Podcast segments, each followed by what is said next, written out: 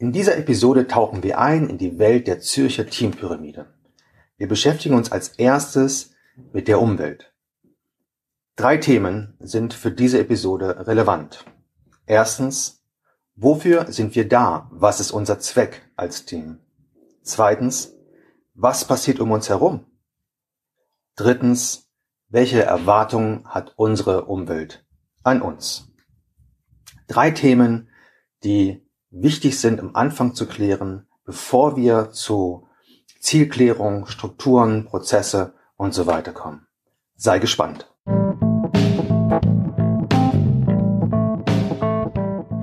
Der Weg zur Teamperformance.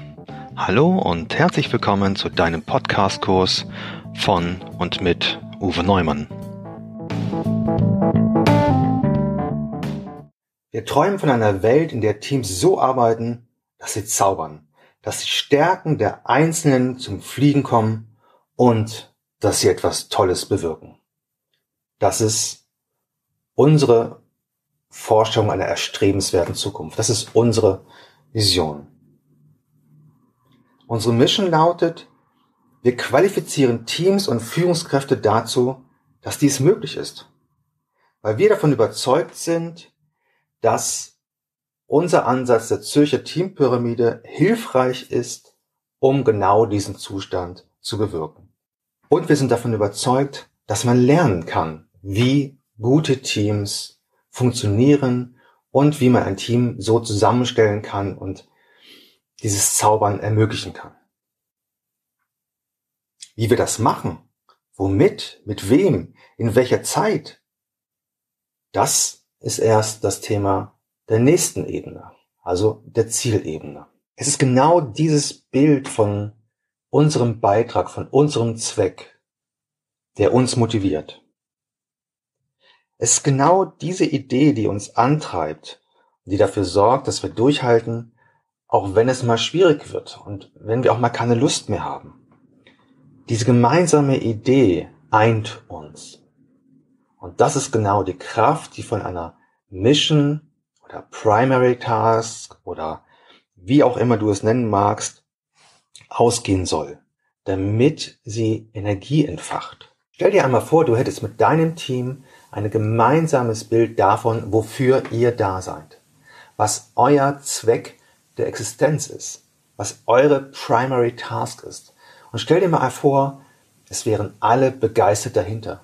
Du hättest ein Bild oder ihr hättet ein Bild geschaffen, das euch motiviert, das euch engagiert, das euch antreibt, wo ihr vielleicht sagen könnt, we have a dream. Dieser Traum, diese Forschung von etwas Großem ist das, was für uns wichtig ist als Erwachsene, wo wir einen Beitrag zu etwas Größerem leisten können, was Sinn für unsere Arbeit ausdrückt. Durch diese Tätigkeit habe ich das Gefühl, dass ich etwas Wertvolle leiste. Und dadurch steigt auch mein Selbstwert. Durch diesen Sinn schaffe ich gleichzeitig auch etwas Attraktives, eine, eine Gemeinschaft, wo ich ja Lust habe, dazuzugehören. Also auch hier diese, das Gefühl von Zugehörigkeit wie zu einer Familie, die ich selber gewählt habe diese Kraft, diese Energie, die von dieser gemeinsamen Forschung ausgeht, erlebe ich ganz, ganz häufig bei Startups. Man setzt sich zusammen, um etwas Großes zu, ja, etwas Großes zu machen, etwas Großes zu bauen, eine Idee, der man anhängt und die man als absolut erstrebenswert, die man fantastisch findet. Aber auch bei Teams, die schon eine längere Zeit bestehen, wenn sie es schaffen, ein gemeinsames Bild zu generieren, was, was sie antreibt, was Klarheit bringt, wofür sie da sind, ist das ein enormer Energieschub, der das ganze Team ja, durchzuckt.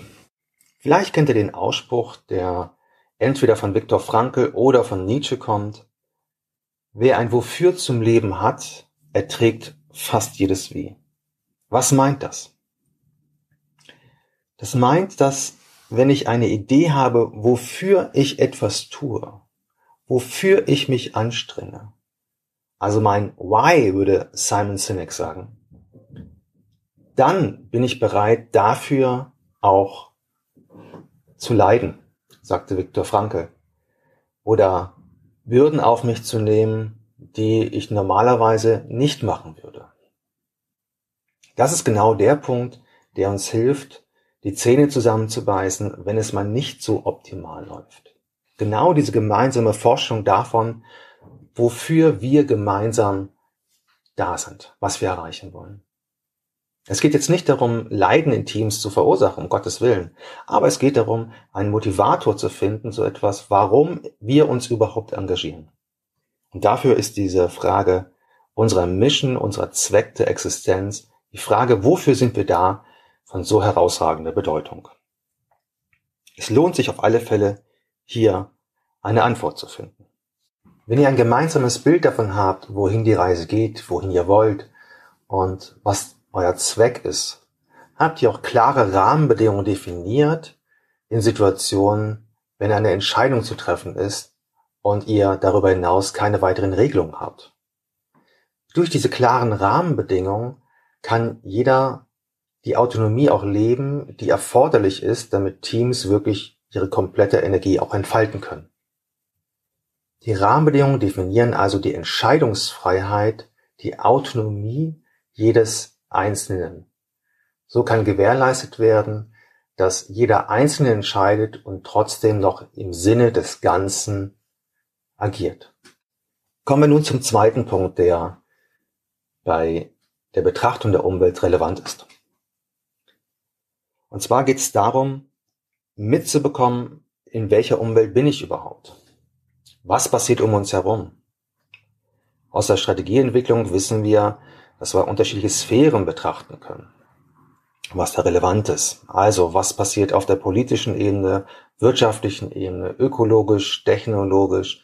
Was passiert auf der sozialen Ebene? Also unterschiedliche Filter, die wir drauflegen können. Bei Teams muss man das gar nicht so kompliziert oder so umfassend betreiben. Die Frage ist, in welcher Umwelt lebe ich denn als Team? Was passiert um uns herum? Welche Entwicklungen gibt es dort? Was ist das, worauf wir auch Antworten finden müssen?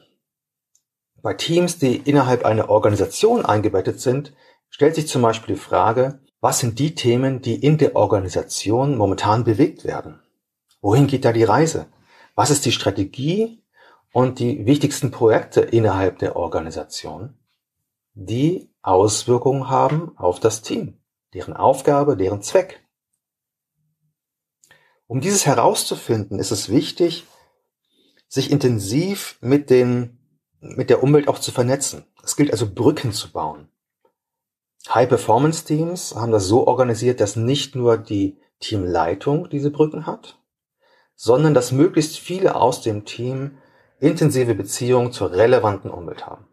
Dass man unterschiedliche Fühler in der Organisation, Fühler in der Umwelt hat, um mitzukriegen, was da passiert. Es ist wichtig, rechtzeitig mitzubekommen, was passiert, damit man möglichst schnell Antworten findet darauf. Damit man sich entsprechend gut aufstellen kann und die Innovation hervorbringt, die auch dann notwendig sind. Wenn wir also eine Ebene tiefer gehen, geht es darum, in eine konkrete Erwartungsklärung mit meiner relevanten Umwelt einzusteigen. Manche nennen das auch Stakeholder Management. Das heißt, was genau sind die Erwartungen meiner Umwelt an uns? Was müssen wir leisten? In welcher Form muss geleistet werden? Wann müssen die Leistungen vorliegen? Welche Qualitäten müssen sie haben? Wie müssen die Abstimmungsprozesse laufen? Und so weiter. Und weil sich die Umwelt permanent ändert, ist diese Erwartungsklärung nicht ein einmaliger Prozess, sondern muss immer und immer und immer und immer wieder passieren. Wie so eine never-ending Story. In der Praxis merke ich das, dass hier ganz viele Potenziale noch schlummern. Es gilt zum Beispiel auch zu klären, ab wann man in die Performance-Phase kommt. Ganz konkret ist das bei Projektteams der Fall. Ganz häufig wird der Auftraggeber eine Idee haben, stellt sie dem Projektteam vor und hat die Erwartungshaltung, dass man sofort in die Performance kommt. Das ist natürlich überhaupt nicht der Fall, weil das Team muss sich ja erstmal finden, muss erstmal schauen, wie das Zusammenspiel ist und dann ganz langsam entsteht die Performance. Tuckman hat das sehr schön mit dem Phasenmodell ähm, dargestellt, welche Phasen ein Team durchlaufen muss, damit es in die Performance kommt. Das heißt, das Projektteam muss mit der relevanten Umwelt klären, ab wann es denn wirklich auch Output generiert. Dass es nicht sofort in die Leistungsphase kommen kann. Ganz wichtig ist mir in diesem Zusammenhang auch die Frage, welche Performance-Erwartungen grundsätzlich erforderlich sind aufgrund der Anforderungen der Umwelt. Reicht eine normale Performance aus oder muss es wirklich auch eine High Performance sein? Also wo die Prozesse noch besser aufeinander abgestimmt sind, wo wir noch weniger Fehler machen, wo wir auch unter Drucksituationen optimal leisten können. Es gibt Teams, die funktionieren hervorragend bei Normaltemperatur.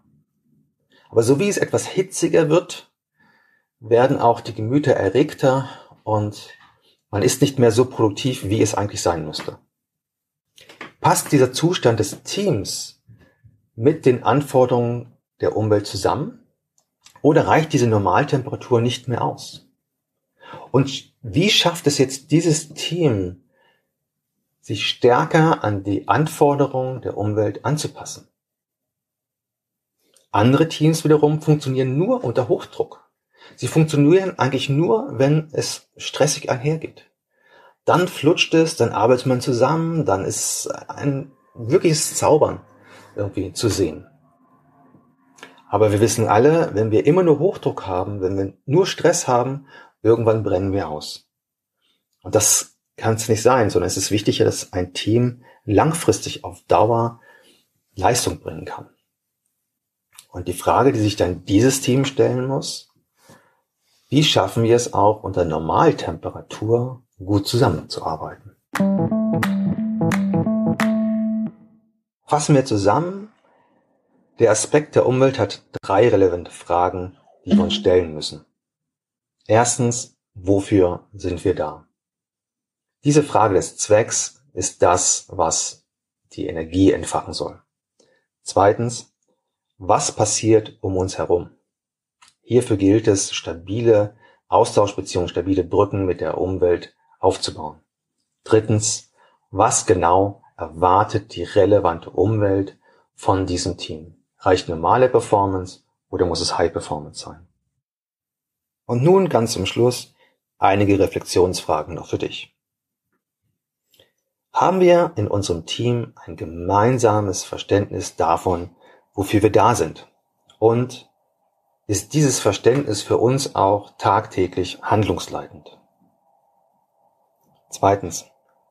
Wissen wir ausreichend, was um uns herum passiert was auf uns zukommen wird und reagieren wir auch entsprechend. Ist die Zusammenarbeit mit unserer Umwelt effektiv, das heißt ergebnisorientiert und effizient, das meint geringer Ressourcenaufwand. In der nächsten Episode beschäftigen wir uns mit der ersten Ebene der Pyramide, Zielorientierung und Zielcommitment. Oder wohin wollen wir und kommen auch alle mit.